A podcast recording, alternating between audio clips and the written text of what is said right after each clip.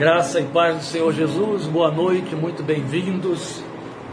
Mas hoje, parte 2, e você já pode ir abrindo, abrindo a sua Bíblia, por favor, em João capítulo 6. Hoje a gente entra de fato no capítulo 6 e vamos fazer a leitura e logo em seguida, em seguida estaremos abordando o nosso subtema deste tema geral aí. Você conhece a quem adora?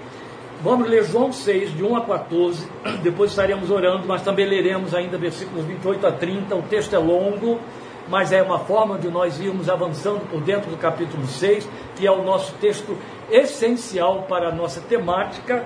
Lembrando que o capítulo 5 não é uma sequência, mas é uma introdução. É evidente que isso aqui não faz parte daquele conjunto de discursos que Jesus fez no mesmo lugar que você tem em João capítulos 13 até o 18, não. Mas você tem uma, uma sequência de assunto. Jesus estava numa determinada região e entrou com aquela argumentação depois do confronto que ele teve com os religiosos pela cura daquele cego de nascença em Betsaida, e aí ele ali deu o, o, o pavio de, de abertura deste do, do tema que leva a um confronto com seus próprios seguidores. Então lá ele discutia com os religiosos da época, como vimos domingo passado, e a partir de agora ele confronta os seus seguidores, ele confronta a igreja. Então, meus irmãos, enquanto eu tenho voz, vai pegando aí o que eu estou falando, porque ela está prometendo ir muito longe, não. Mas veja bem, não esqueça o que estamos dizendo aqui, porque é fundamentalmente importante como chave para nós entendermos a razão do capítulo 6 de João. No capítulo 5, a introdução deste assunto foi o confronto de Jesus com os religiosos da época a respeito do seu ministério e da sua pessoa. No capítulo 6, nós temos o confronto de Jesus com a igreja embrionária, a igreja que já tinha começado ali. Não só seus seguidores, cujo número não está registrado nos evangelhos, mas os doze.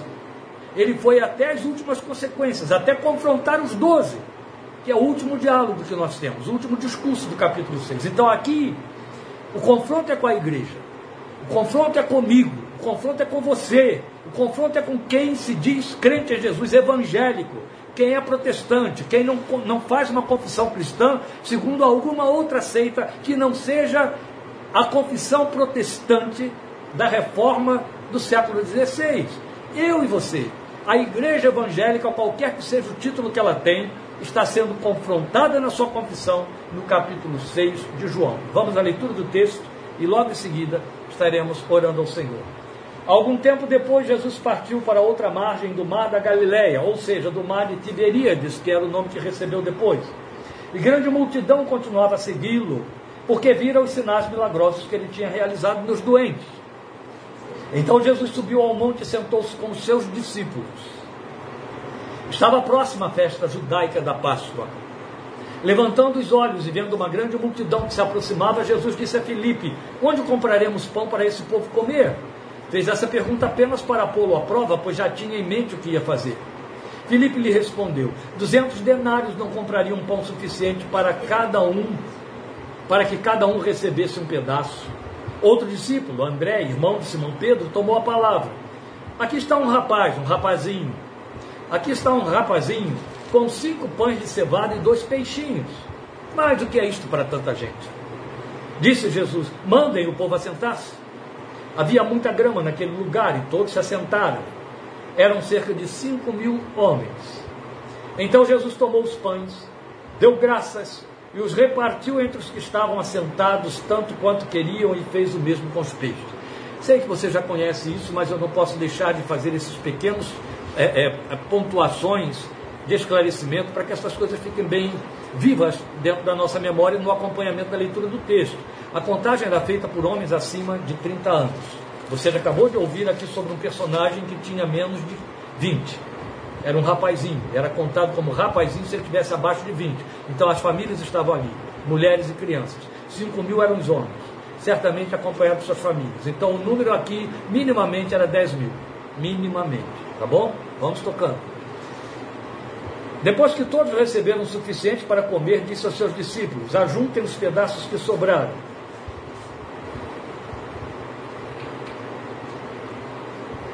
Que nada seja desperdiçado. Então eles os ajuntaram E encheram doze cestos com os pedaços dos cinco pães de cevada deixados por aqueles que tinham comido. Depois de ver o sinal milagroso que Jesus tinha realizado, o povo começou a dizer: sem dúvida, este é o profeta que devia vir ao mundo. Antes da leitura do versículo 28 a 30, para onde vamos pular agora, mais um ponto, porque pode ser que eu não volte a ele. É a segunda vez e a terceira no Evangelho de João que ele chama o milagre de Jesus como semeia, sinal. Tá bom? Ele usa uma palavra grega, semeia, que significa sinal. Ele diz que é milagre, mas ele caracteriza o milagre e o chama de sinal. O primeiro sinal foi a transformação da água em vinho nas bodas de Caná.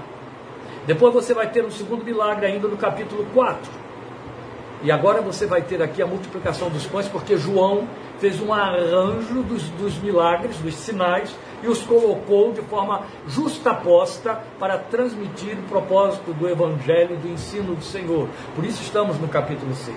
Pulando ao versículo 28, o texto diz para nós: Então lhe perguntaram: O que precisamos fazer para realizar as obras que Deus requer?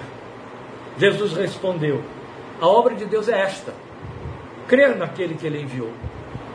Então lhe perguntaram: Que sinal milagroso mostrarás para que o vejamos e creiamos em ti?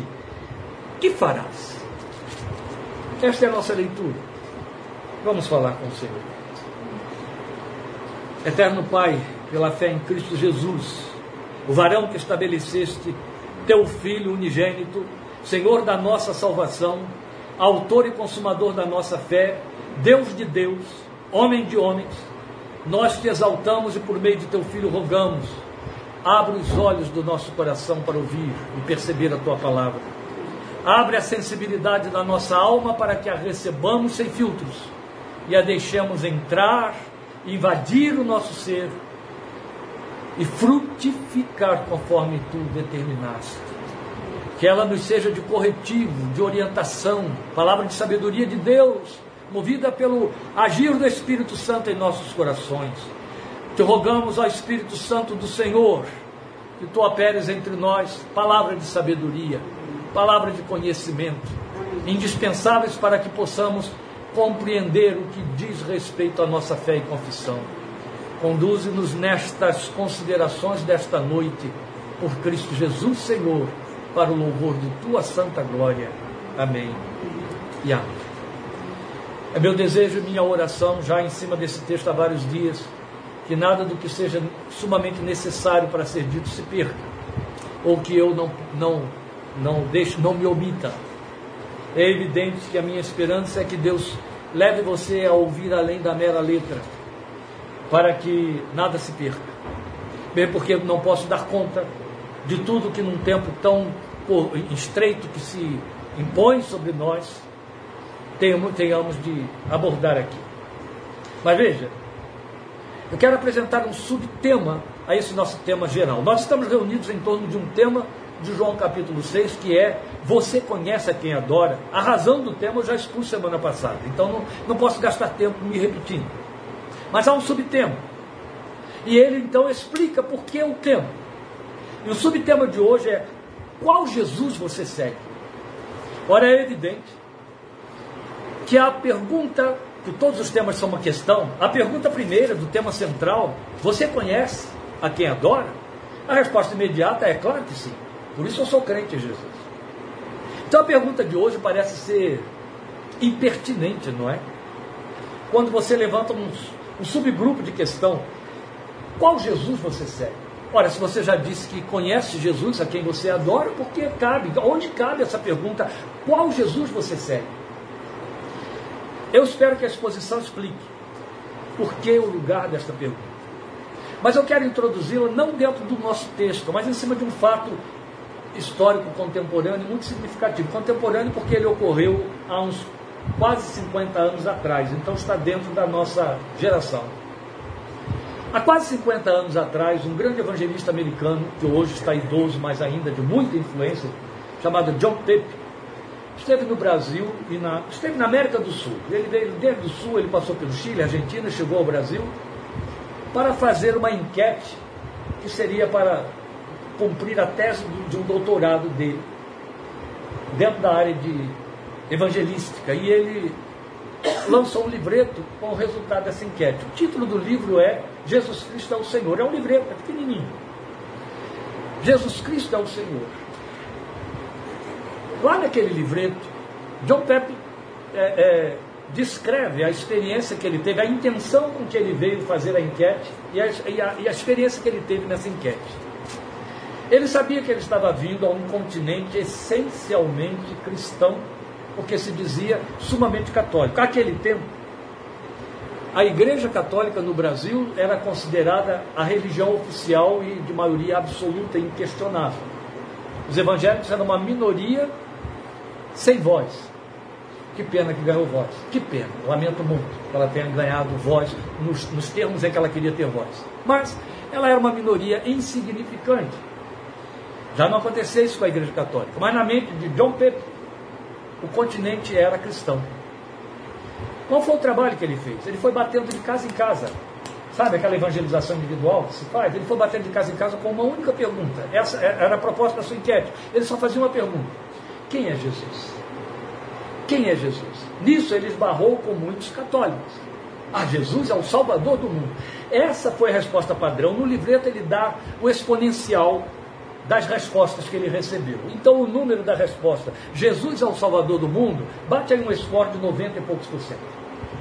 Então, quase que a totalidade dos, dos, dos é, é, abordados responderam com convicção: Jesus é o Salvador do mundo. Alguns variavam um pouquinho, dizendo: Ele é o Filho de Deus, Salvador do mundo.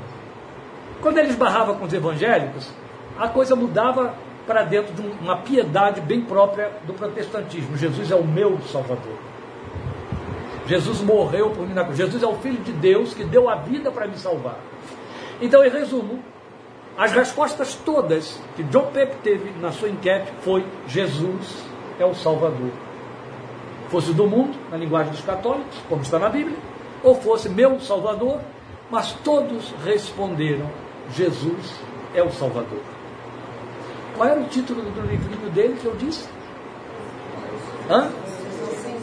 Jesus Cristo é o Senhor. Ele disse: nenhum, sequer um dos meus entrevistados deu esta resposta em primeira mão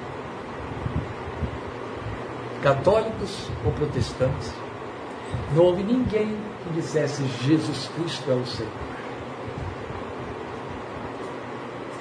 A quem interessa saber que Jesus é Senhor? Talvez missionários nos países da janela 40, 4, 40 por 40, 10 por 40. Talvez alguns pastores crentes convertidos, alguns. Talvez algum crente com 95 anos que passou 60 na igreja evangélica. Talvez, para esses. A quem interessa saber que Jesus Cristo é o Senhor? Grande drama da enquete do John Pepe, do livreto dele, é que ele nos brinda com a sua frustração, sua, seu impacto, pelo fato de que esta é a única mensagem central dos evangelhos. A única. A mensagem central, primeira e central dos evangelhos é: Jesus Cristo é o Senhor. E para ser Senhor, ele tem que salvar você. Ó, ele salva você. É em segundo plano, entendeu? Em segundo plano. Ele te salvou para ele poder exercer senhorio sobre a sua vida. Vou repetir. Ele te salvou para poder exercer senhorio sobre a sua vida.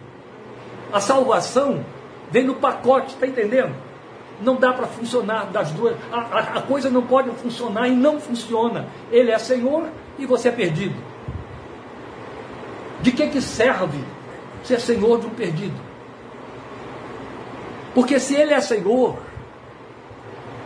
minimamente, então, para que, que eu quero Jesus como Senhor? Vai ter de se cumprir Romanos 14, 7. Nenhum de nós vive para si, nem morre para si. Se vivemos para o Senhor, vivemos. Criou uma palavra técnica tirada do grego, teologia, para definir o, o centro, a, a, a, tônica da mensagem apostólica. Essa palavra é chamada querigma. Querigma é anúncio, proclamação. Qual é a essência do querigma? O que, que o querigma apostólico anuncia? Então, quando a gente diz querigma apostólico, a gente está falando de Mateus, Marcos, Lucas, João, Paulo, Pedro, Tiago, entende? Hebreus. Nós estamos falando dos escritores. E muito, muito especialmente Paulo.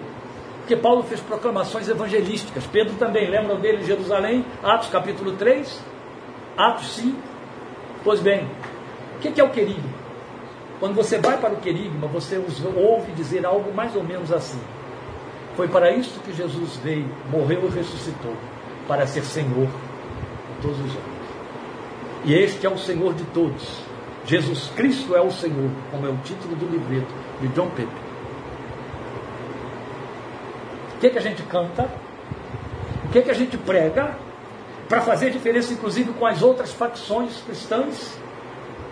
Jesus é o Salvador e eu prego a salvação em Jesus. Estamos pregando uma inverdade e ela está fora do lugar? Nunca. Mas não é querigma. O querigma é ele é o, o Senhor. Se ele for Senhor, inevitavelmente será Salvador, mas se ele for Salvador, dificilmente será Senhor se ficar só no nível de salvação. Já deu para entender e arrepiar onde estamos? Já deu? Eu vou repetir essa assertiva pesada aqui. É impossível Jesus ser Senhor sem ser Salvador. Mas é totalmente possível ele ser Salvador sem ser Senhor e aí não salva ninguém. Porque ele só veio salvar para ser Senhor. O que, que eu preciso saber sobre senhorio? Romanos 14, 7. Se eu conseguir engolir Romanos 14, 7, querigma venceu a minha fé. Entendeu? Eu vou repetir essa palavra pesada que eu usei. Eu usei o verbo pesado. Se eu conseguir passar por Romanos 14, 7, se eu conseguir engolir Romanos 14, 7, eu fui vencido pelo querigma. Nenhum de nós vive para si, nem morre para si. Se vivemos, para o Senhor vivemos. De sorte que quer vivamos ou morramos, somos do Senhor. Eu escuto crentes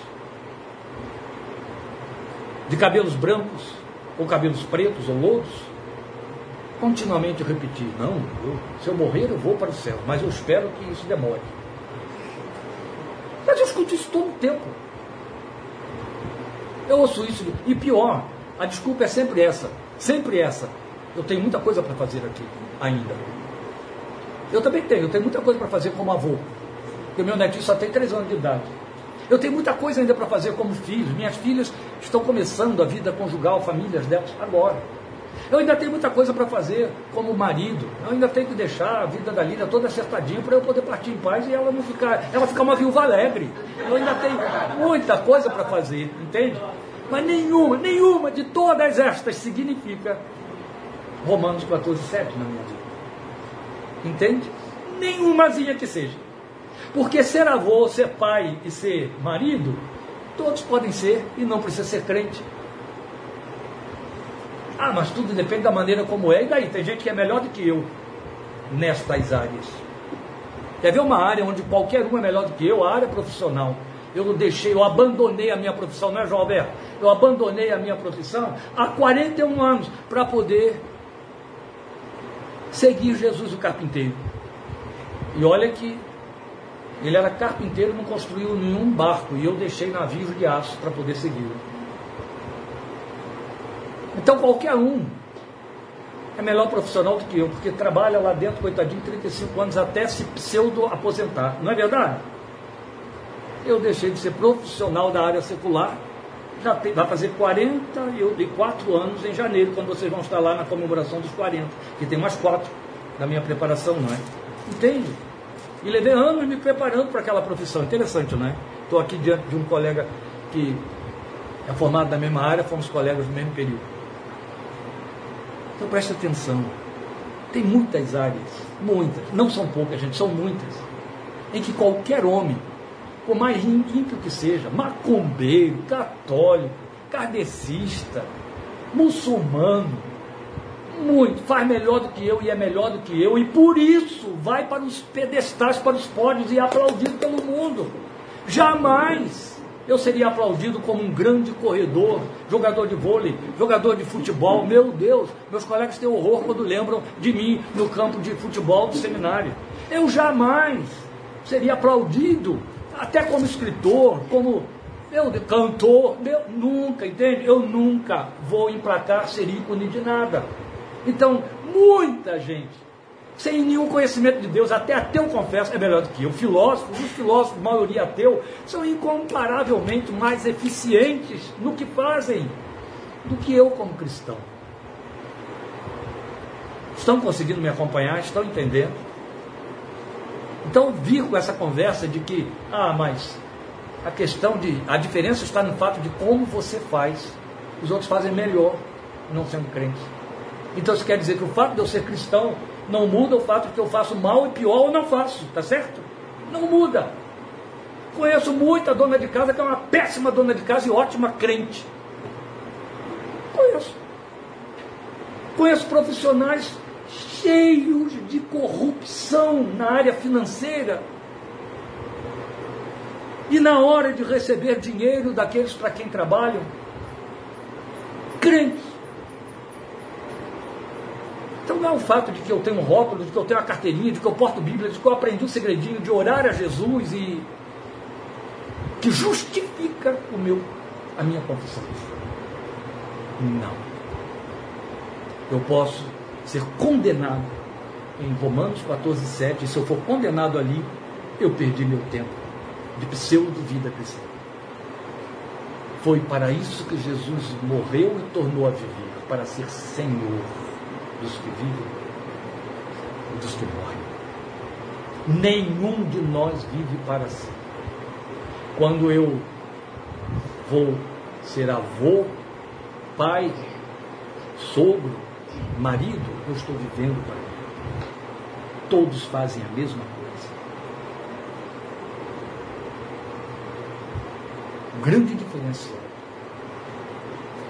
está em que eu não faço nada de tudo que eu faço, seja para o meu neto, para a esposa, para as filhas, gerros, crentes, amigos, clientes, fregueses, patrão.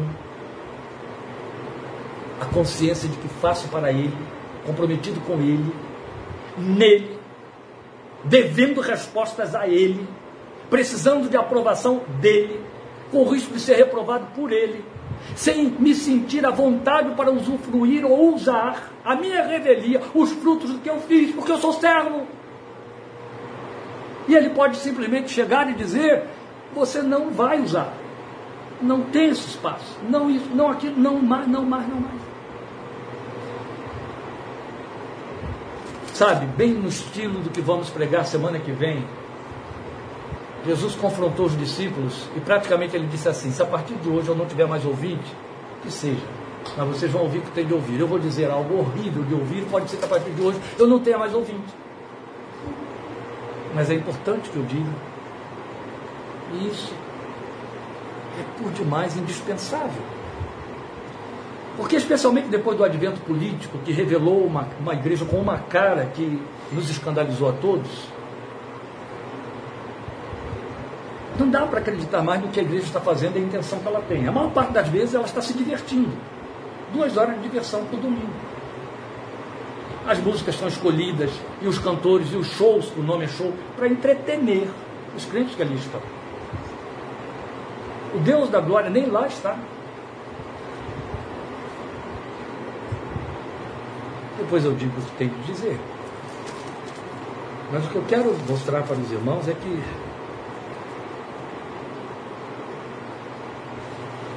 se aquilo que vivemos e como vivemos em nenhum momento nos tirou do, do centro do direito, eu preciso questionar se eu nasci de novo. E as igrejas estão ensinando as pessoas a terem direitos na fé. Elas exigem coisas de Deus. Sabe? O que eu vou dizer aqui pode parecer que é um deboche, não é não. Quero pedir aos católicos que porventura estejam me ouvindo que eu não estou debochando de ninguém. Pelo amor de Deus, não tem nada a ver. É simplesmente um relato do que é folclore. Vocês sabem que o folclore no Brasil abusa muito da Igreja Católica. E os, alguns filmes, chanchadas brasileiras, chanchadas nacionais, especialmente na época do, da Vera Cruz, quando eu comecei a ver filme, Vera Cruz já estava falindo. Mas os filmes ficaram por aí. Então tem um dos filmes de Mazarop, por exemplo, em que eles usam uma das, uma das cenas, é uma caricatura de uma das entidades católicas, Santo Antônio. Santo Antônio é conhecido na Igreja Católica, na, no populacho, entre o populacho, como santo casamenteiro. Santo das solteiras, eu não sei porque está no feminino, mas santo das solteiras. Então, no interior, quando as mulheres queriam casar, elas faziam novenas, promessas, várias coisas para Santo Antônio. Botava nome de vários rapazes, de madrugada, no sereno, num papelzinho. O papel que abrisse, esse seria o casamento. Mas aí, foi ensinado a elas, e o filme explora isso, que para poder dar certo, elas tinham que pegar o Santo Antônio e botar dentro de um copo cheio d'água. De cabeça para baixo. Vocês sabem que cabeça para baixo era uma forma de punir o Santo Antônio. Era uma forma de punir o Santo Antônio, botar de cabeça para baixo dentro do copo d'água. Tá? Que aí ele depressa queria resolver o problema da criatura para voltar a ter a cabeça para fora do copo e voltar a respirar. Essas brincadeiras, chanchadas, etc., crendices nas quais as pessoas morrem crendo nelas e vivenciando elas, nós as temos entre nós evangélicos. Falo como pastor de larga experiência nessa área, ouvindo crente. Sabe, o crente vindo, vindo com aquela demanda e ele investe nas suas orações.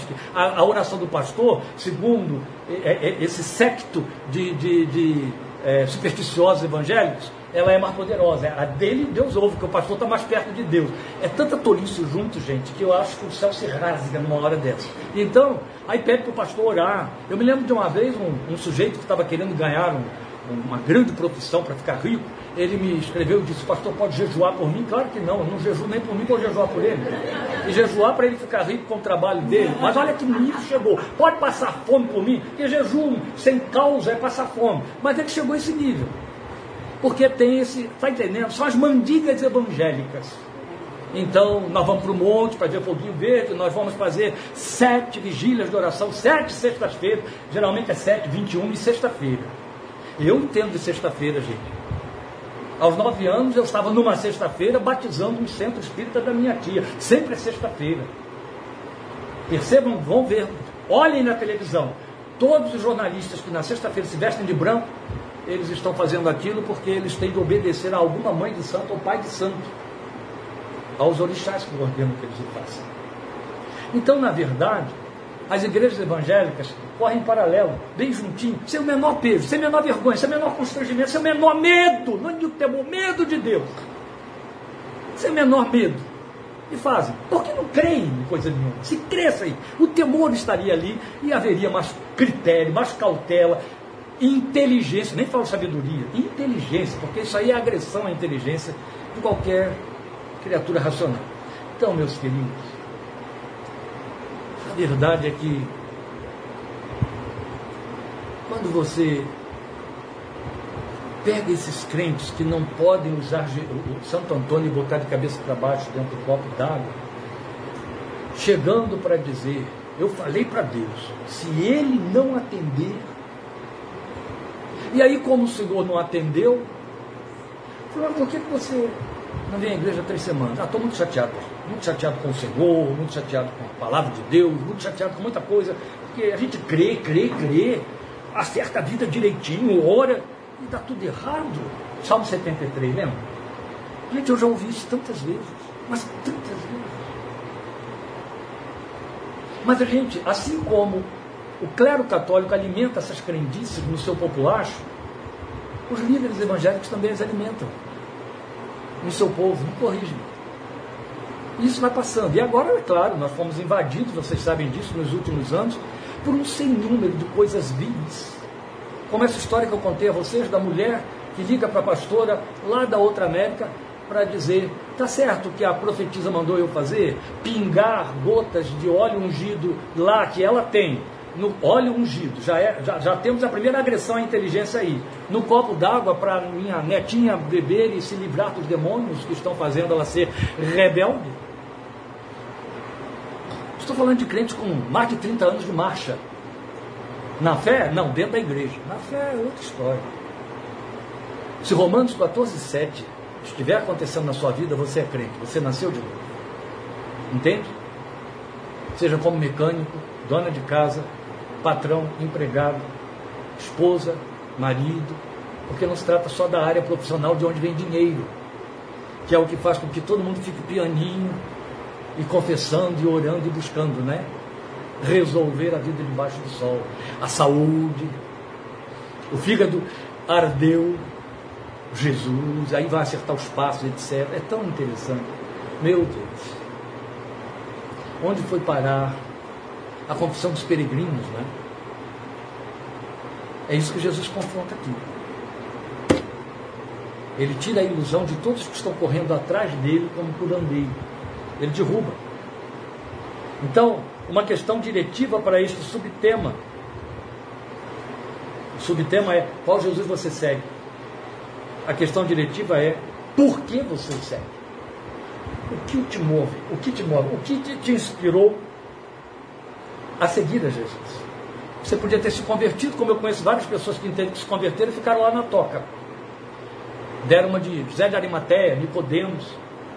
Nunca você vai vê-los como seguidores de Jesus, no entanto, não é? Estavam ali, ó, viraram personagens da Bíblia, no bom sentido, não no sentido de Herodes, mas no bom sentido.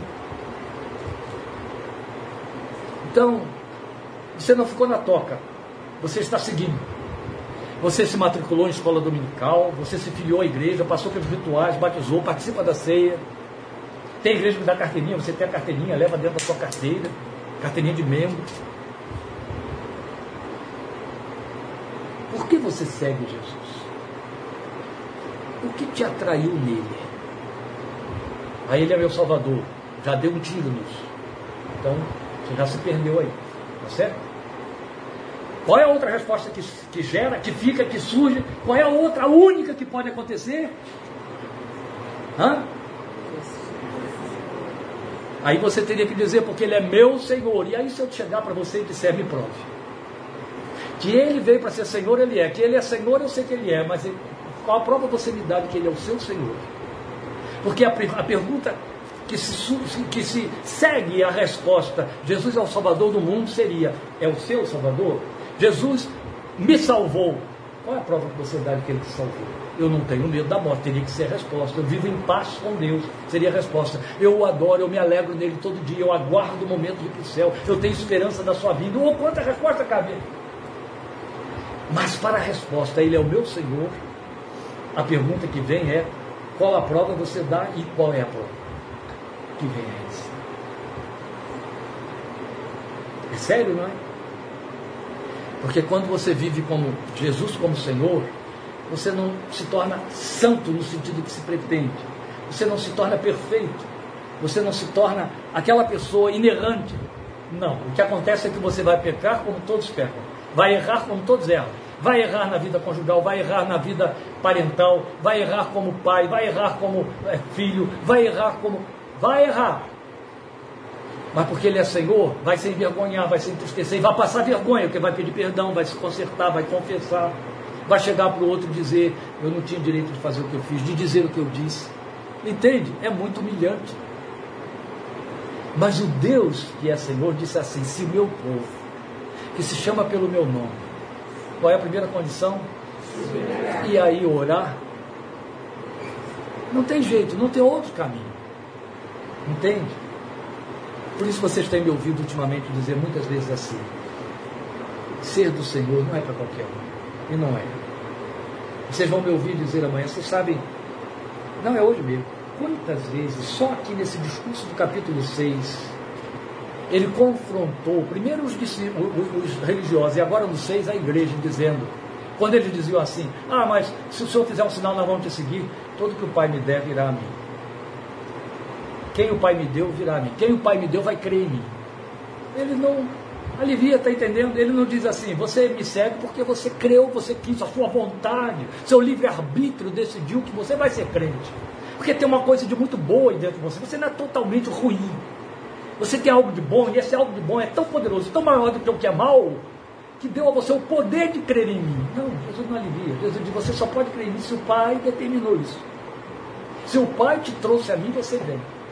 Ele estava simplesmente dizendo: se você não aguentar o que eu estou dizendo, se você não quiser continuar, porque o Pai não te deu, não me, não me deu você. Então eu não preciso nada.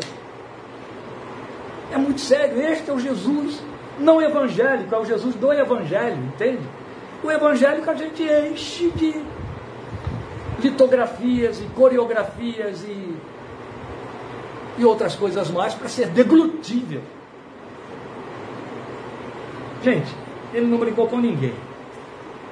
Ele chegou para um bando de gente que estava ali curiosa, porque surgiu um novo profeta entre nós, e ele disse: Se alguém quiser vir após mim, negue-se a si mesmo, tome sua cruz cada dia e siga-me.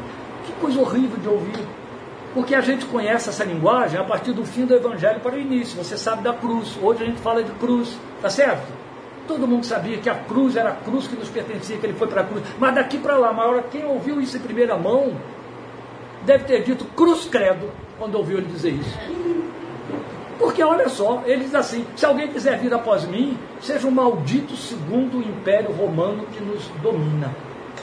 Se torne um condenado nas leis do império romano. Tome a cruz, se torne maldito por amor a mim, execrável por amor a mim. Porque a cruz só significava isso. Roma não botava na cruz um romano que fosse, sabiam disso? um cidadão romano condenado pelo pior crime que fosse, ele não ia para a cruz. Roma só crucificava a gentalha. Roma só crucificava os criminosos dos povos que ela dominava. Roma só crucificava aqueles que ela repudiava por pior tipo de ser humano que existe.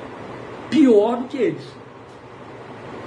Não é sério isso? Jesus chega e diz: tome isso aí e me siga. Que coisa. Vamos mudar um pouquinho.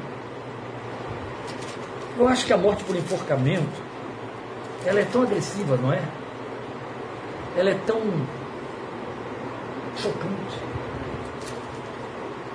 Consideremos que matassem Jesus como os nazistas mataram a maioria dos judeus, pendurando numa corda.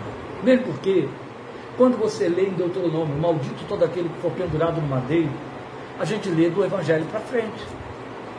Mas naquele tempo em que Moisés escreveu isso, que Deus mandou Moisés escrever isso, ninguém tinha inventado a cruz, ainda não existia a cruz, ela surgiu milênios depois. Mais de mil anos depois.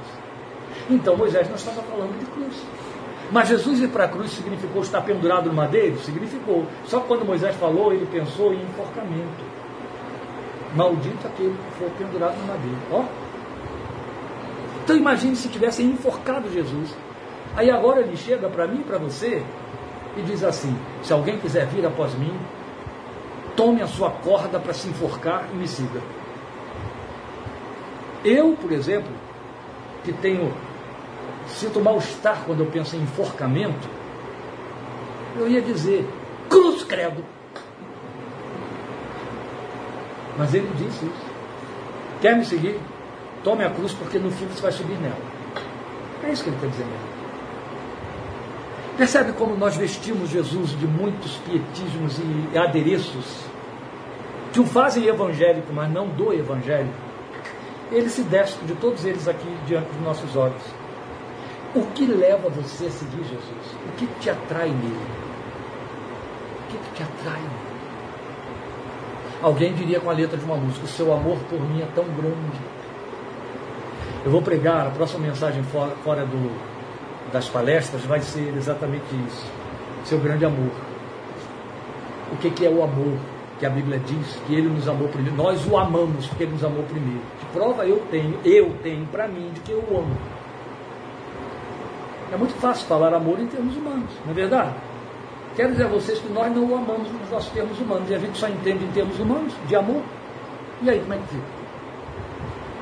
Então chegaremos lá no momento certo. Mas eu quero apenas que você entenda que a letra da música não serve como resposta agora. Porque ele me amou. Porque ele morreu por mim. Opa, mas você entende até onde isso foi, o que, que significou. Que ele morreu a morte que você tinha de morrer e que ainda mesmo assim, se acontecesse, não resolveria o seu problema com Deus. É muito sério. O Evangelho é profundo e sério. Então, à luz do nosso texto, nós podemos reler nesse confronto feito pelo Senhor a seus seguidores esta questão: qual Jesus você acha que segue? Vamos tentar responder. Dentro do teu livro. O que faz milagres? De que tipo? Eu já ouvi a liderança inteira de uma igreja dando testemunho numa reunião e dizendo assim: se Jesus não tivesse feito o milagre, milagre mesmo, que fez na minha vida, eu não seria crente. Eu não estaria na igreja hoje. Não está dizendo que teria morrido, não. Está dizendo eu só sou crente porque ele fez um milagre. Está exatamente aqui dentro, coitado que fez esse discurso. Os coitados. Estão aqui dentro. Mas vocês sabem muito bem que a gente monta o espetáculo da fé com culto de testemunho, não é verdade? Conta a benção, irmão. Onde a gente vai lá para frente para poder dizer o que ele fez na minha vida. O que ele fez na minha vida não foi. Eu era torto, como era lá, eu tinha uma casa torta, andava no caminho torto, né? a música que o João, João Lucas canta aí o tempo todo do desenho. Não. É porque eu estava doente de tal coisa, e aí ele me curou, porque eu estava de tal e ele também me curou. Que tal... Mas depois acabou precisando mesmo passar por um transplante, ou precisou mesmo passar por um bisturi com outra doença que chegou que Jesus não curou, mas o médico fez. Não é verdade? Temos que questionar essas coisas. Pastor, você está indo para um terreno perigoso? Não. Eu estou tirando vocês de dentro do, do terreno do, do, da confissão evangélica, trazendo vocês para dentro da confissão do evangelho. E aí vale a pergunta: qual Cristo você quer? O da igreja ou do evangelho? O da igreja é fácil de seguir. Ele está todo pintado.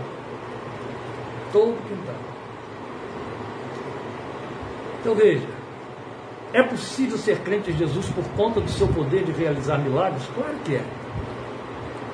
Ele jamais afirmou que seus milagres cessariam após a sua subida ao céu, de jeito nenhum. Mesmo porque, no momento atual, ele está lá no céu fazendo o trabalho e o papel de meu intercessor. Quando você pede que alguém ore por você, você, ora, você pede por uma causa, não é verdade? Por uma razão. Eu, pelo menos, não oro por alguém que chega e diz: ore por mim, pastor. Eu estou doido, tem tanta gente e coisa por que orar. Eu preciso saber o que você precisa para eu dizer na minha oração. Sempre disse isso, vocês sabem disso, sou chato. E velho, então fiquei pior. Então, não faço isso. Pastor, pode orar por mim? Qual é a situação que você quer que eu ore? Se for apenas ore por mim, não tem por que eu fazer isso. Não faz sentido. Nenhum. Por mais que eu queira ser piedoso em cima disso aí, não faz sentido. Não há objetividade. Então, na verdade, ele é nosso intercessor. Se ele é nosso intercessor, ele está rogando por mim em cima das minhas circunstâncias, das demandas da vida. Isso inclui necessidade de milagre. E quem de nós não experimenta milagre? Se existe crente que não experimentou nenhum milagre realizado por Jesus na sua vida, o coitado tem que gemer e chorar muito. Especialmente se ele for veterano da fé. Algum tipo de milagre, mesmo que não seja espetaculoso, mesmo que não seja daqueles de você acender luzes de neon soltar rojões, mas algum milagre você tem que ter experimentado. Ou seja, aquela intervenção que você diz foi ele e nenhum outro. Alguma coisa, não que tenha de acontecer, mas certamente, inevitavelmente aconteceu pelo simples fato dele ser o intercessor da sua vida. Então, é possível ser crente em Jesus por conta do seu poder de realizar milagres? É possível. Claro que é. Os milagres se enquadram na sua promessa quando ele disse que o Pai nos atenderia em tudo que nós pedíssemos em seu nome. Então, não crer em seu poder para realizar milagres seria tornar a fé tão estéril que ela seria aniquilada. Tem gente que vive isso, é claro. Então, logo aqui, nesse texto que eu li, temos o relato de dois milagres: a multiplicação dos pães e ele andando sobre as águas, indo ao encontro dos seus discípulos que tinham navegado na frente dele para o outro lado do mar de Tiberíades. João os rearranja e os põe no mesmo lugar aqui, porque ele tem um propósito. Agora, a partir do momento em que a fé se condiciona a seguir Jesus somente em função dos milagres, do fato dele ser milagreiro, e outro tanto se a fé se reduz ao milagre como um espetáculo de poder, show da fé, e ainda não discerne o compromisso do milagre com a natureza da glória de Deus, que esse é o compromisso do milagre. O que Deus nos comunica no milagre, daí compromisso com a natureza da glória de Deus, pode ter certeza de que esse seguidor assume compromisso com o fracasso na sua fé e na sua condição.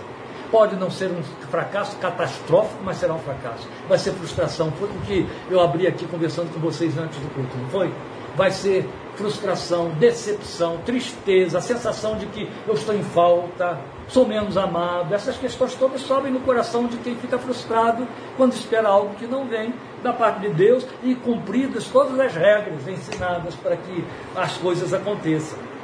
Mas a verdade, meus queridos, isso estava aqui ocorrendo com esse povo.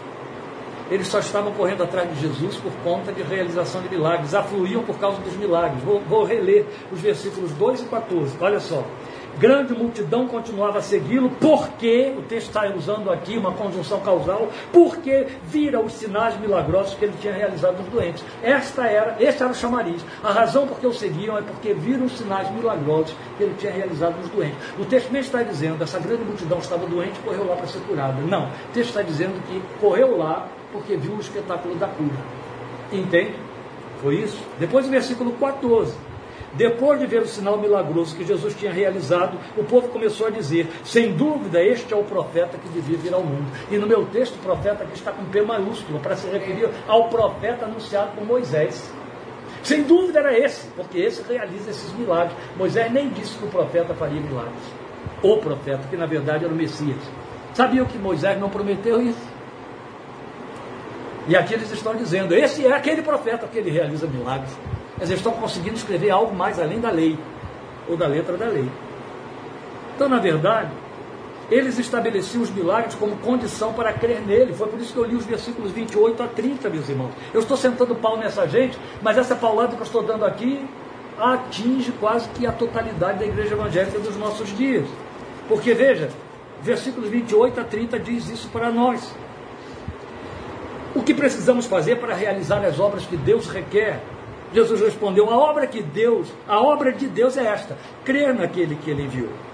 Então lhe perguntaram: Que sinal milagroso mostrarás para que o vejamos e creiamos em ti? Que farás?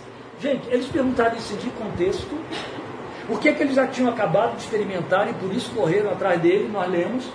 Viram ele curar muita gente, comer o pão de se fartar, que foi multiplicado a partir de cinco pães pequenos e dois peixinhos e souberam que ele foi ao encontro dos discípulos andando sobre as águas. O que é que faltava então? Mais. Entende? Mais. O que falta é mais. A festa não pode acabar. Quando findar na terra, no céu há de continuar. Mais. Eu participei de inúmeras reuniões de oração, lembra, João Alberto? Inúmeras em que não acontecia nenhuma manifestação pentecostal assim do tipo, alguém teve uma visão, alguém recebeu uma palavra e, e o dirigente, inevitavelmente no final da reunião, Lília participou de muitas dessas também, sendo batista, viu? O líder geralmente, o dirigente, perguntava assim: alguém aí recebeu alguma palavra do Senhor? Alguém aí tem alguma visão? O Senhor comunicou algo a alguém? E aí todo mundo, né, em silêncio, que não tinha. Alguns, alguns fabricavam, mas geralmente ninguém tinha. Aí uma oração que fechava dizia, Senhor, a gente esperava muito que o Senhor fosse falar conosco, a gente queria que o Senhor estivesse aqui. Eu me lembro de um culto que tivemos na nossa igreja, num sábado, em que se esperava uma profetisa que ia aprontar, fazer e acontecer. E a profetisa falhou, não foi. Mas estávamos lá no culto com Dona Lídia Almeida, fundadora do Betel Brasileiro. Quando o pastor viu que a mulher não vinha mesmo, já não dava mais para segurar o povo, que a mulher não aparecia mesmo, não havia celular, não havia nada para comunicar, ele perguntou a Dona Lídia se ela não traria uma palavra para a igreja. Dona Lídia foi para o púlpito e pregou como Lídia Almeida de Menezes, fundadora do Betel Brasileiro, serva de Deus, com, bem, com todo o potencial de vida que tinha. E foi aquela palavra de arraso, aquela palavra que incendiou os corações. Acabou de pregar, orou-se e o pastor encerrou a reunião. Vamos pedir ao nosso irmão Antônio, não sei das quantas, eu sei o sobrenome, eu estou botando não sei das quantas para não ficar feio, ele já, ele já partiu, né? então é melhor respeitar. E o irmão Antônio Diácono se levantou e a oração dele foi nestes termos: Ó oh, Senhor, estamos muito tristes porque estivemos essa manhã inteira aqui reunidos para ouvir a voz do Senhor e o Senhor não veio falar conosco. Eu não sei como é que Lídia Almeida se sentiu no meio daquilo, muito menos o Senhor de Lídia Almeida. Mas de repente eu fiquei pensando, então o Senhor era aquela profetisa, né? E foi ela que não foi. E o que nós ouvimos da palavra naquela manhã, gente. Oh, Jesus misericordioso. Veja, aquela gente se assemelhava a Herodes. Ele queria que Jesus desse um espetáculo nas frente de seus olhos. Faça um sinal, um milagre aí. Eles querem mais. Eles não querem maior. Porque maior do que Alguém já disse até fazendo uma piada de mau gosto, né? É até possível pensar que você alimente 15 mil pessoas com cinco pães. Eu quero ver você alimentar cinco pessoas com 15 mil pães. Então podia ser até que eles não quisessem um milagre maior, mas queriam mais, mais, mais. Que não acabe mais. João registrou a multiplicação de pães como prévia do ensino do Senhor, em que se declarou o pão da vida. Entende? Está no versículo 35. Preciso repetir? Ele registrou a multiplicação dos pães como prévia do sinal que apontava a glória de Deus. Logo depois, no versículo 35, Jesus vai dizer: Eu sou o pão da vida. Por isso que multipliquei pão, porque era esta mensagem que eu ia comunicar a vocês. É esta verdade que eu quero declarar. Agora, se eu dissesse eu sou o pão da vida, vocês iam ficar me seguindo. Eu precisei botar pão na barriga de vocês para que vocês primeiro pudessem entender e agora pudessem dizer: ou oh, vamos fazer no rei, porque esse dá pão de graça sem a gente ter que trabalhar e nem assar o pão. Eu fiz sete para hoje, deu um trabalho. Já pensou receber de graça sem precisar ter esse trabalho? Era isso que eles queriam. Somos diferentes deles. É por isso que eu estou pregando isso aqui hoje. Quem o busca em função de escapes e livramentos, aquelas tão propaladas vitórias em Cristo, que os cânticos falam, né? Que as nossas mensagens de desejo de abençoar repetem. O Senhor te dê vitória, irmão. Vitória sobre o quê? Fica reduzida a adorar nele um curandeiro. É isso porque as suas motivações se reduzem ao temporal, como você tem ele confrontando nos versículos 31 a 34, que eu não li. Os nossos antepassados, eles disseram, comeram o maná no deserto, como está escrito, ele lhes deu a comer pão dos céus. Declarou-lhes Jesus: Digo-lhes a verdade, não foi Moisés quem lhes deu o pão do céu, mas é meu Pai quem lhes dá o verdadeiro pão do céu. Pois o pão de Deus é aquele que desceu do céu e dá vida ao mundo. Disseram eles, Senhor, dá-nos sempre desse pão. Não entenderam nada. Percebem aqui reduziram? Ele fez o sinal para poder dar a lição. Deu a lição, ensinou e eles continuaram voltados com os olhos para o seu umbigo. Mas quando o crente ouve e faz a mensagem voltar para o seu umbigo, onde ele se enquadra, existe esse grupo, ele se enquadra em Filipenses capítulo 3, cujo Deus é o ventre e são inimigos da cruz. Paulo disse isso, escrevendo Filipenses. É muito triste. Porque não faltam divindades para atender às necessidades dos homens, quaisquer que sejam, todas as suas demandas. É dito e conhecido e sabido que há santo para cada necessidade que o ser humano possa inventar. Não é verdade? Não faltam divindades para atender. Seja no panteão católico, seja no panteão umbandista, tem para tudo. A Igreja Católica apresenta um panteão santo, por isso que eles se chamam santos. Então tem santo para pagar a dívida, tem santo para curar a cabeça, Nossa Senhora das dores, para cuidar das dores, tem santo para curar, tem santo para é, é, dar abrigo, dar casa, tem, tem santo para proteger na viagem de ida e de volta, Santo Expedito, e por aí vai. Tem santo para todas as mobilidades da vida, mas na Umbanda você tem santo para trazer marido da outra para você, tem santo para matar o vizinho que você é antipático? Tem.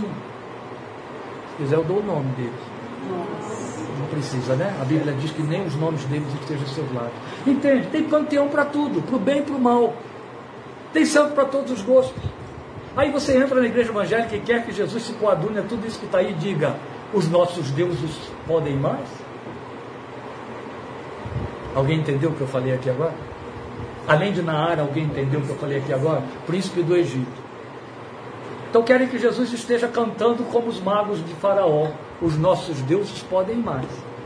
Eu me lembro de uma grande campanha no Maracanã. Superlotaram aquilo de gente porque o slogan era Duelo dos Deuses. E aquela mega igreja escandalizou o Brasil, que já esqueceu, porque depois que acabou o duelo dos deuses, os jornalistas da Rede Manchete, que naquele tempo existia, estavam nos seus esconderijos, com suas câmeras e filmaram os sacos, saco, saco mesmo, sabe? Não é aqueles saquinhos de, que o pessoal de, de, de, de segurança carrega, não. Eram sacolas assim desse tamanho, carregando nas costas, entupido de notas de Cruzeiro Novo até a época já agora e o governo. Tem? Carregando, atravessando O povo descendo ainda e eles atravessando o campo, carregando depressa para poder ser conferido lá pelos assessores que iam contabilizar o milagre daquela tarde. Duelo dos deuses era o título. É a isso que temos reduzido o Evangelho e o Cristo do Evangelho. É lá e é por aí que vamos, é aí que temos que chegar e ver. Olha, esta é a razão porque muitos fracassam em segui-lo porque foi ele mesmo que afirmou certa vez em Caná da Galiléia. Está em João 4:48, confira aí. Se vocês não virem sinais e maravilhas, nunca crerão. Aí há quem pegue esse texto e acredite que Jesus está fazendo uma assertiva, assertiva, um consentimento, mas nem de longe ele estava estabelecendo um critério. Nesta fala ele estava fazendo uma advertência quanto à razão pela qual era buscado. Uma grande igreja em Rio Claro lançou uma campanha de cura e botou esse versículo lá na faixa. Ah, eu não aguentei. Eu fiz duas coisas. A primeira foi quando eu li a faixa e, e, e entendi. Senhor, quem mandou escrever isso que está aí sabe o significado de João 4,48 e foi capcioso porque sabe que está trapaceando e enganando. Então eu vou fazer da tua palavra mandou. Estou sacudindo o pó dos meus pés contra este ministério, esta igreja e cada um que está ali dentro. Depois fui para o púlpito do grupo onde eu me reunia para denunciar o que aconteceu lá e dizer, e havia dois missionários da igreja me ouvindo, e dizer, dois seminaristas, é preciso ser estúpido, já não vou dizer mais burro, nem sem inteligência, muito menos sem sabedoria, estúpido, para olhar João 4, 48 e usar isso como slogan, propaganda para crer em Jesus, que foi o que eles fizeram. O Senhor estava desdenhando, ironizando, o Senhor estava reprovando aquela gente com João 4,48. Aí os rapazes chegaram lá, contaram, a campanha continuou, mas a placa desapareceu imediatamente na segunda-feira, evidente. Mas a igreja continua lá e ela não põe a placa, mas continua fazendo as mesmas coisas. Outro tanto, seguimos a Jesus como mestre. Meus irmãos, não estou querendo pôr vocês aqui à prova, eu estou querendo ajudar vocês a raciocinarem em cima do Evangelho quais são os títulos de Jesus na Bíblia, além de Salvador. Pode falar. Título assim, do que ele é. Não é promessa, não. Hã? É, ele, título do que ele é. Não, aí, aí, aí são, são promessas. Título do que ele é. Função. Quais são os títulos? Rabi, mestre. O outro, o Evangelho proclamou, querido, Senhor. Certo? Salvador é a consequência. Tudo mais que você encontra é redundante.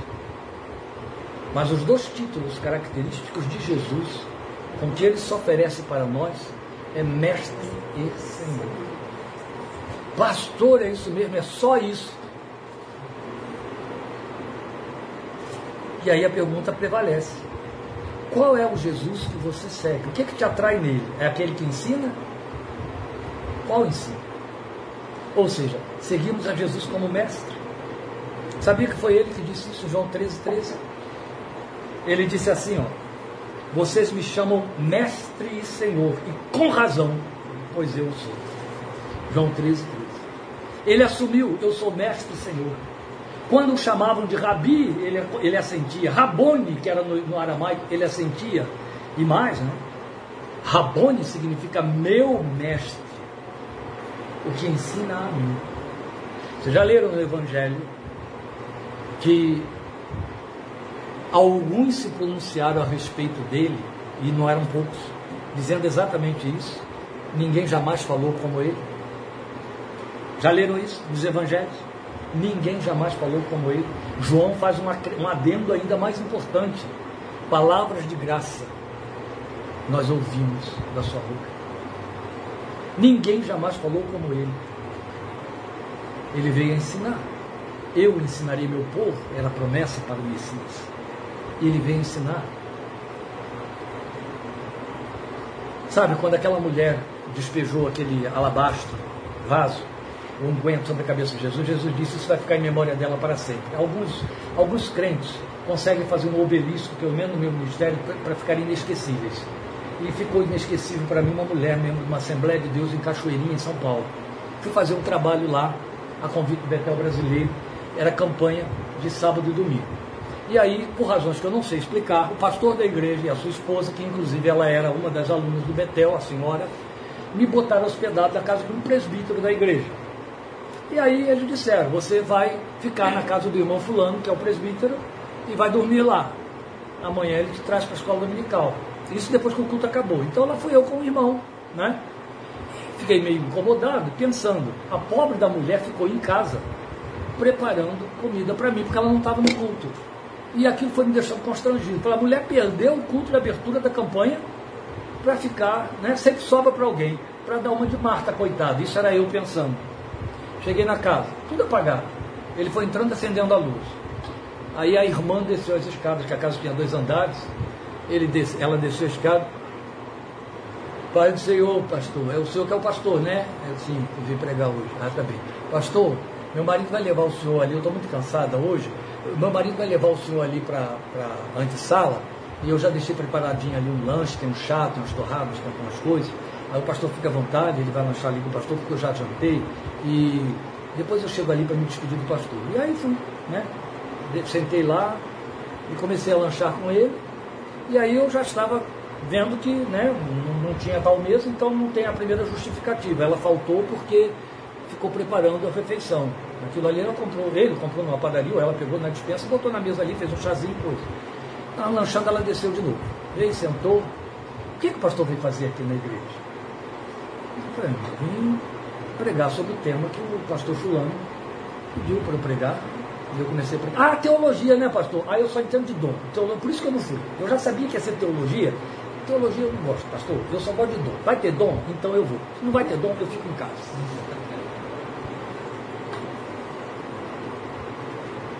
que ela chamou de teologia é ensino. E se você pensar direitinho, não encaixa em Jesus o tal dom como mestre, como Senhor. Começa que ele, ele distribui dons como Deus e não como mestre e Senhor. Como mestre ele dá ensino, como Senhor ele é soberano e exerce o senhorio. Entende? Ele domina, ele implanta o reino. Mas Ignorâncias à parte, isso aqui serve para ilustrar, eu estou usando como ilustração. E a pergunta continua: seguimos a Jesus como mestre? O que ele ensina nos atrai? A igreja dos últimos tempos tem dado todas as respostas. Todas, todas, todas, essa é a minha pergunta aqui. Todas as respostas. Todas. E já não faz tão pouco tempo assim que a gente está vendo essa resposta surgir, entende? Coisas muito próximas ao espírito daquela irmã lá. Vai ter um espetáculo, eu vou lá. Não, mas fulano vai falar sobre tal. O que, que eu vou? Ah, não, vai a. Isso aí eu leio em algum lugar. Aí eu fico em casa, eu vejo pela internet. Aí vai. Percebem o que ocorre aqui nos versículos 31 a 34? Eles não entenderam nada do milagre do pão. Sequer fizeram caso da exortação que Jesus passou e que eu não li, vou ler agora, nos versículos 26 e 27. Olha o que, que Jesus disse aqui nos versículos 26 e 27 do capítulo 6. A verdade é que vocês estão me procurando, não porque viram os sinais milagrosos, mas porque comeram os pães e ficaram satisfeitos. Não foi nem pelo milagre. Entende? Não trabalhem pela comida que se estraga, mas pela comida que permanece para a vida eterna, a qual o Filho do Homem lhes dará. Então ele está dizendo: aquilo que eu dei não é comida eterna. Deus, o Pai, nele colocou o seu selo de aprovação. Não foi para estar multiplicando pães, foi para dar a vocês o pão que nem Moisés pôde dar. A linguagem continua. Ele continuou com esse ensino. Ele lhes deu o maná que vem do alto, não o que cai lá no deserto, que é o que vocês querem. Não. Meu, o Pai pôs este selo em mim. O Senhor deixou muito claro isso. Quando ele diz, ah, eu vou dizer aqui o, que ele diz com outras palavras: eu multiplico o pão porque sou o verdadeiro pão. Então eu tenho poder de multiplicar o pão. Querem o pão físico? Busquem o pão do céu. Se buscar o pão do céu, terão um pão físico. Ou vocês pensam que Jesus multiplicou os pães naquela tarde, porque ele queria, além de ministrar a mensagem, ele queria chamar a atenção do povo para si. Ele já tinha feito isso curando muita gente. E, e, e, João chamou de sinais e chamou a multiplicação de pães como sinal também. Ele fez isso porque se não fizesse, o povo perderia a oportunidade de aprender, porque teria que comer. Tinha criança ali, tinha mulher ali, tinha de comer. Estavam num lugar onde não havia onde comprar dinheiro para comprar, ninguém que vendesse. Precisavam comer, senão a reunião acabava. Entende? Aí ele multiplicou o pão. Porque eles disseram até, Senhor, se nós nos despedirmos, vão desfalecer pelo caminho. Está todo mundo de barriga vazia desde muito cedo. Está tudo longe. Gente, só tem um jeito, tem que alimentar essa gente. É preciso ter cuidado com o fato de que Jesus chega e diz, olha, vocês estão me seguindo, mas não é nem pelos milagres que eu fiz, é porque enchi a barriga de vocês. Mas não é esse pão que eu vim dar. Esse, esse, é, é, esse aí é o pão que perece. E não trabalhem por ele, não. Mas por aquele que permanece para a vida eterna. Eu sou esse pão. É desse que vocês terão de comer, que é o que veremos no outro domingo, sem ser amanhã, né? Com isso, é preciso que a gente atente para o fato de que dentro do milagre há uma mensagem, há uma didática. Esta é a razão porque nem sempre o milagre se repete na nossa vida. O milagre acontece, acontece, mas percebe que nem sempre ele se repete, via de regra não se repete. Sabia disso? Você tem uma cura e uma segunda não vem? Você tem uma porta que se abre e você fica cheio de alegria e a segunda não se abre quando você fecha aquela ou sai daquela? E você fez as mesmas orações e continua sendo o mesmo crente? E, e, e assumiu na época que foi milagre tanto é que você esperou que o milagre se repetisse como milagre. Mas por que, que não aconteceu? Você aprendeu? Você ficou com a mensagem ou usufruiu as benesses? O efeito. Você chegou a quem fez ou ficou com o resultado da sua mão? Aprendeu a didática? Se não aprendeu, por que, que ele vai investir de novo? É Romanos 1. Ele deixa claro isso, eu não vou perder tempo com esse povo. Entende? Você aprendeu, se você aprendeu, a porta está aberta. Ele vai repetir várias vezes na sua vida. Mesmo porque você não vai precisar fazer essa oração, faz outra vez, mas você vai simplesmente dizer. Inevitavelmente o senhor vai fazer outra vez, porque a situação, não é que a situação é a mesma, mas a minha necessidade de crescer nisso aí continua. Eu ainda não ganhei essa confiança. Gente, todos nós estamos sendo trabalhados a pior mensagem do Evangelho, tá? Para viver a realidade de Paulo, que não ficou confinada a ele. Aprendi a viver contente em toda e qualquer situação, tanto sei ter abundância quanto ter necessidade, escassez. É fácil aprender a ter abundância. As igrejas estão aí ensinando o povo a ter abundância. Quero ver alguém aprender a ter necessidade.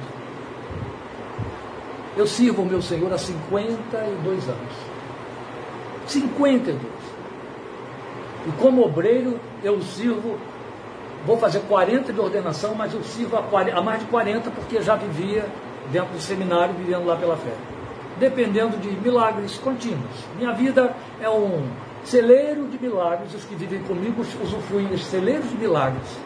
Então, a área financeira não me, não, me, não me impressiona. Eu sou grato ao Senhor, mas não me impressiona, porque é tão repetitivo que não me impressiona. Então, quando eu ouço até respeito, pessoas contando, e aí ele fez, e aí apareceu, e aí eu pude pagar, é válido, tem o seu lugar. A questão é o que, que aprendeu por detrás daquilo que está ali. Ele é a sua loteria da fé? Você aprendeu a não ter, quando você aprende a não ter, ah, você vai aprender a ter. Porque vai se cumprir a palavra que diz: foste fiel no isso. Sobre ele não inverte a ordem. Entende?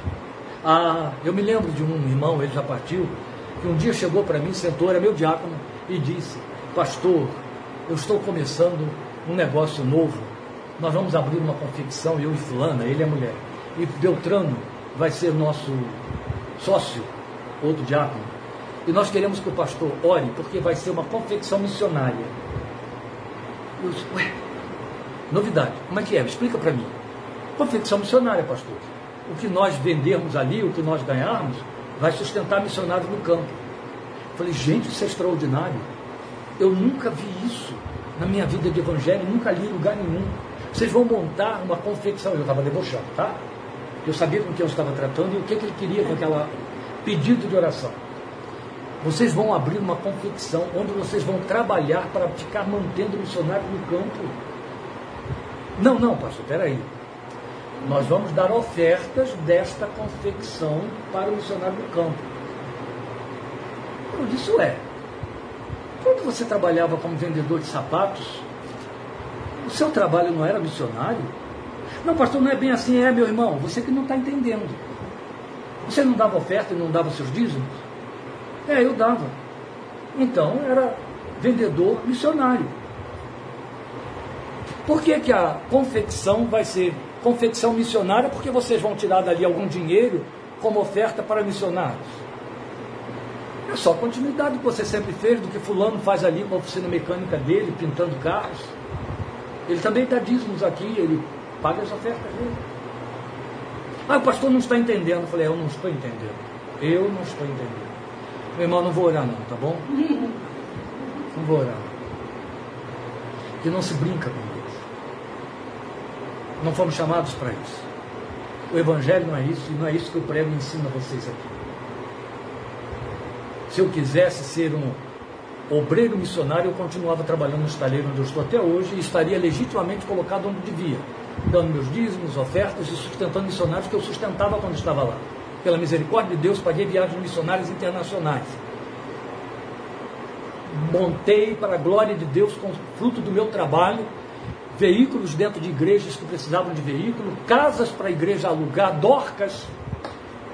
Uma certa vez, ela, chamava de partida, deu duas partidas de 15 bicicletas para os missionários de uma agência missionária e montou uma casa de asilo para missionárias idosas que não tinham mais como se sustentar e sustentou aquilo lá até morrer. Entende? Sem ter salário nenhum. Então isso é brincar com Deus em cima de coisa desta. É muito sério. O Evangelho é altamente comprometedor. Então, na verdade, o Evangelho é o poder de Deus para todos os que creem. Essa que é a verdade. Paulo disse isso. O Evangelho é, antes de tudo, mensagem, é ensino, é boas novas. Se você aprende, você aprende a ser fiel do pouco. Você aprende a ter necessidade para poder depois dizer com autoridade, sem ter em abundância. E Deus me tem colocado sobre o mundo. Aí há legitimidade. Entende? Não há medo. Você não está fazendo nada por mérito. É o senhorio dele está sendo honrado e ele está sendo glorificado. Em último lugar, porque eu já estou falando a uma hora e 17, por isso que é uma palestra, não tem compromisso com o tempo, hoje é sábado, amanhã eu vou encurtar. Na verdade, que a última pergunta que eu quero fazer, que o texto mostra para nós, é: estamos falando por que você segue Jesus, o que, que te atrai nele, não é isso? Não é o nosso subtema? Pois bem, seguimos a Jesus porque ele está fácil. Basta marcar a reunião de oração que vai acontecer, tarde da libertação, culto das famílias. Traga aqui o seu filho complicado e com problema. Você ora bastante por um parente seu que tem problemas sérios, não ora? Há quantos anos você ora por ele? Tem 42, o governo já está 22. Uhum. Você faz o que qualquer um faria. Tem orado por ele. E até hoje não obteve a resposta que você sabe que é necessária e que você deseja. Não é fato? Jesus não, é, não está fácil assim, entende? Não está fácil assim. Nós temos muito crente batendo no peito dizendo isso. Ah, eu sou uma filha amada do Senhor. Eu sou um filho amado do Senhor. É, todos nós somos. E não tem ninguém mais amado e menos amado. E o fato de que alguém ficou antipático a você porque pisou não fez ele ficar menos amado de Deus do que você. De jeito nenhum. Em hipótese alguma. Deus pode lá, tem que disciplinar a pessoa, você também, seja lá o que for, mas o amor é o mesmo, porque, porque ama que ele vai disciplinar. Nós seguimos a Jesus porque ele está fácil. Veja os versículos 15 e 25, aqui de João 6. Sabendo Jesus que pretendiam proclamá-lo rei à força, retirou-se novamente sozinho para o monte. Veja o 25. Quando o encontraram do outro lado do mar, perguntaram-lhe: Mestre, quando chegaste aqui? Estavam todos frustrados. Eles estavam com ele lá. Era noite, todo mundo se recolheu, eles ficaram todos ali. E Jesus, ó, deu no pé. E aí, quando o dia amanhece, o que, é que eles descobrem? Nem ele, nem a igreja dele está aqui. Os dois sumiram e ele também. Aí alguém deu com a língua nos dentes, ó. Pelo menos os discípulos eu vi num barquinho navegando até sumir lá no horizonte, porque quando veio a tempestade eles já tinham navegado 5 quilômetros no mar de Tiberias. 5 quilômetros, não dá para enxergar mais. Então os discípulos foram para o outro lado. Então o que, que o povo fez? pegou tudo quanto é barco que estava chegando para a pesca de manhã que tinha por ali, entrou nos barcos e ó, correu tudo para o outro lado. E não teve temporal que os discípulos enfrentaram. Chegaram do outro lado, e aí por isso que eles fazem essa pergunta: quando o senhor chegou aqui? Nós entramos no barco e viemos. Mas disseram que os discípulos estavam sozinhos, o senhor chegou como? Imagine se a notícia chegou, ele vem andando sobre as águas. Agora que danou tudo, né? Ele sai de perto deles que quiseram fazê-lo rei porque ele multiplicou o pão. Agora se sabe que ele anda sobre as águas. Meu Deus, eu não vou precisar mais remar.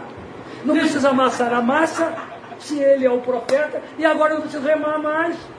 Basta eu simplesmente ir andando por dentro da água. E quando eu chegar lá onde eu quero, eu vou dizer para o peixe, pula na minha rede, que ainda teve esse milagre depois, né? Vocês percebem como que as banalizações que nós fazemos, elas têm origem no início de tudo? Porque os homens são os mesmos. Então, se esses seguidores estão sendo confrontados, como que a confissão dos dias de hoje não será pelo mesmo Jesus? Nós o seguimos porque ele está fácil? Porque eu dou um estalar de dedos? Porque eu digo, ó oh, Senhor, e pum, eis-me aqui. O gênio da lâmpada de Aladim. Eu dou uma esfregada na lâmpada e aí ele se manifesta imediatamente só porque eu clamei e eu quero. Eu ouvi dizer coisa muito diferente. O que eu ouvi dizer foi: se o meu povo, que se chama pelo meu nome, se humilhar e orar e se arrepender dos seus maus caminhos, então eu ouvi. Foi isso.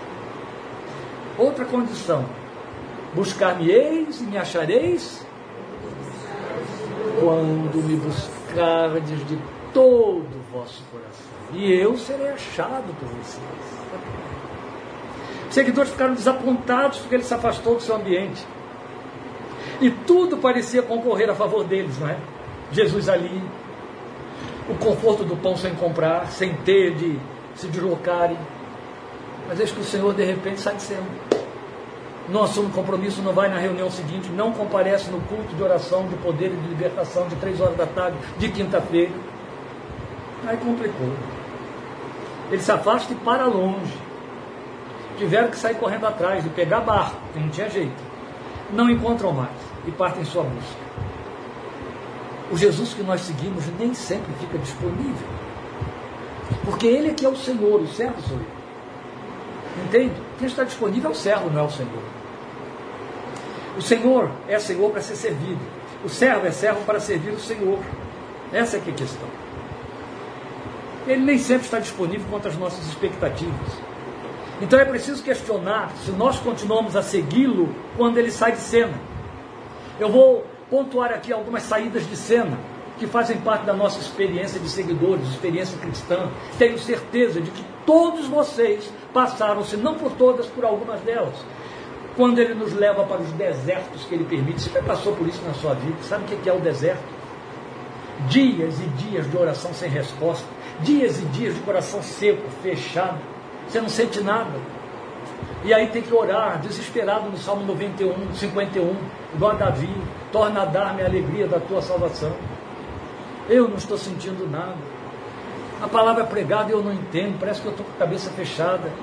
Eu tenho orado tanto, essa situação só piora, piora, piora. Eu estou num deserto. O deserto tem outras nuances também que eu não vou enumerar aqui. Os desertos são diferentes de um, para, de um para o outro, mas no deserto, sabe quem geralmente é o personagem que aparece no deserto? Não Senhor, não. É o diabo. Então é o deserto da tentação. No deserto você tem sede, você tem fome e você simplesmente é espicaçado na sua confissão fácil para dar ordens para que as coisas cessem, mal cessem. E aí você sai correndo atrás da irmã menininha do Gantuá, para que ela faça lá um, jogue ali uns versículos bíblicos, tipo é, búzios, para poder dizer qual é a revelação que vem, etc. E por aí vai. São os desertos dos silêncios a nossos rogos, os desertos da suspensão do milagre. Mas nós precisamos aprender, meus queridos, que o nosso Cristo está acima de nossas avaliações, decisões e vontades está acima. Nunca esteve nem estará comprometido com a minha vontade, ele estará sempre comprometido com a minha necessidade. Sou eu que tripudio e me confundo, transformando a minha vontade em necessidade. A necessidade produz vontade. A vontade não pode produzir necessidade e não produzirá. E o compromisso dele é com a necessidade.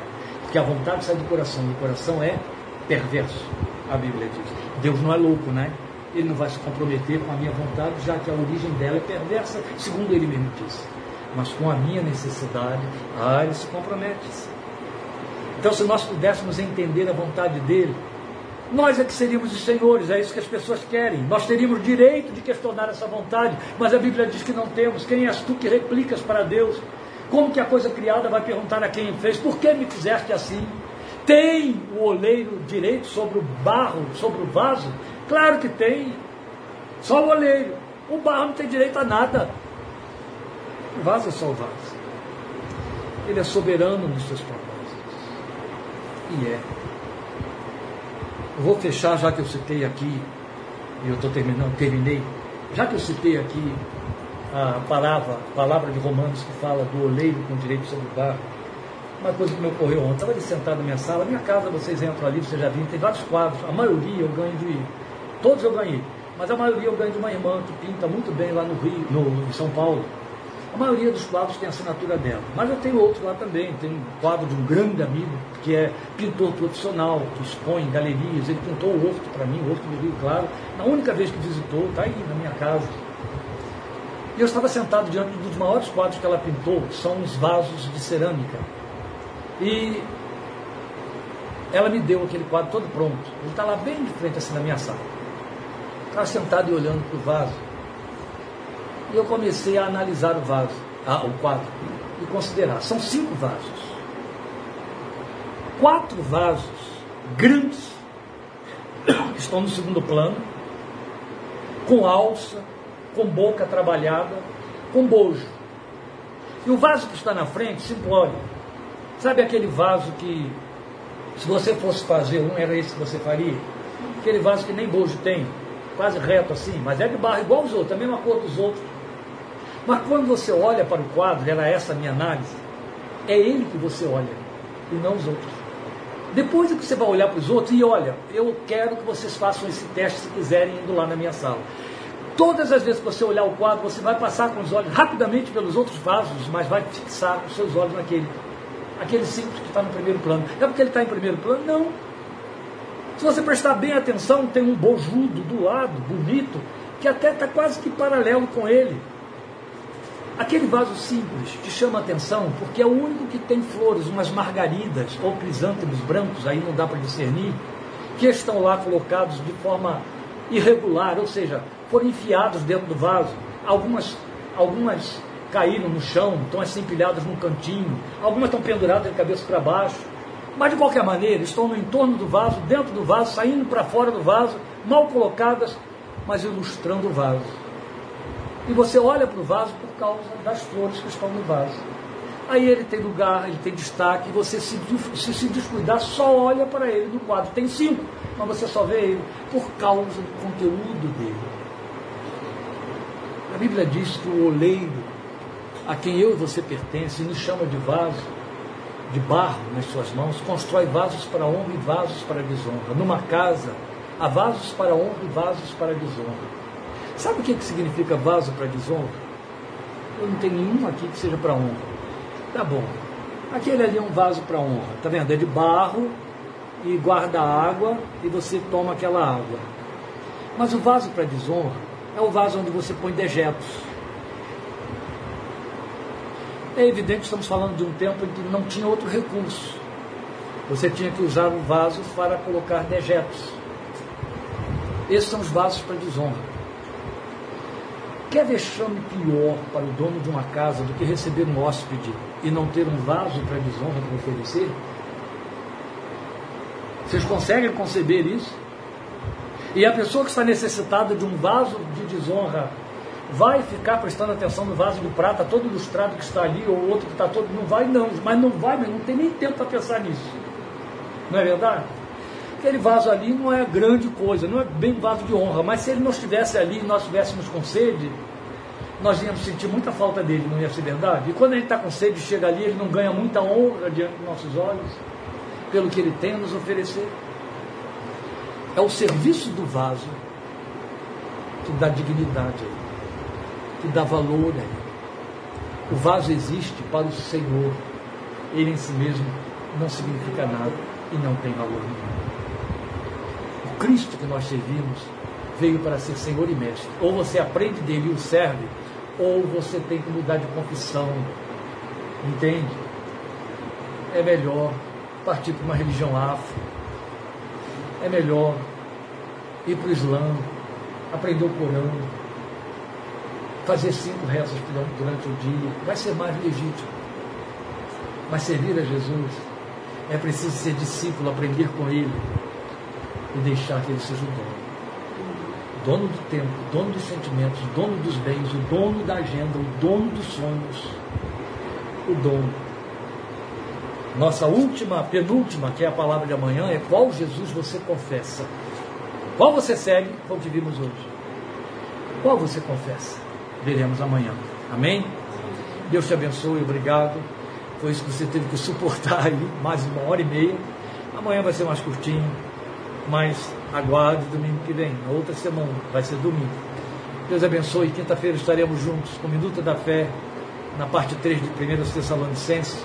E agora eu vou participar aqui com meus queridos irmãos que estão na minha presença de um tremendo banquete, um laudo banquete, que foi uma verdadeira tortura para nós, ficar do aroma da comida que está aqui nos esperando. Deus te abençoe e até a próxima oportunidade. Obrigado.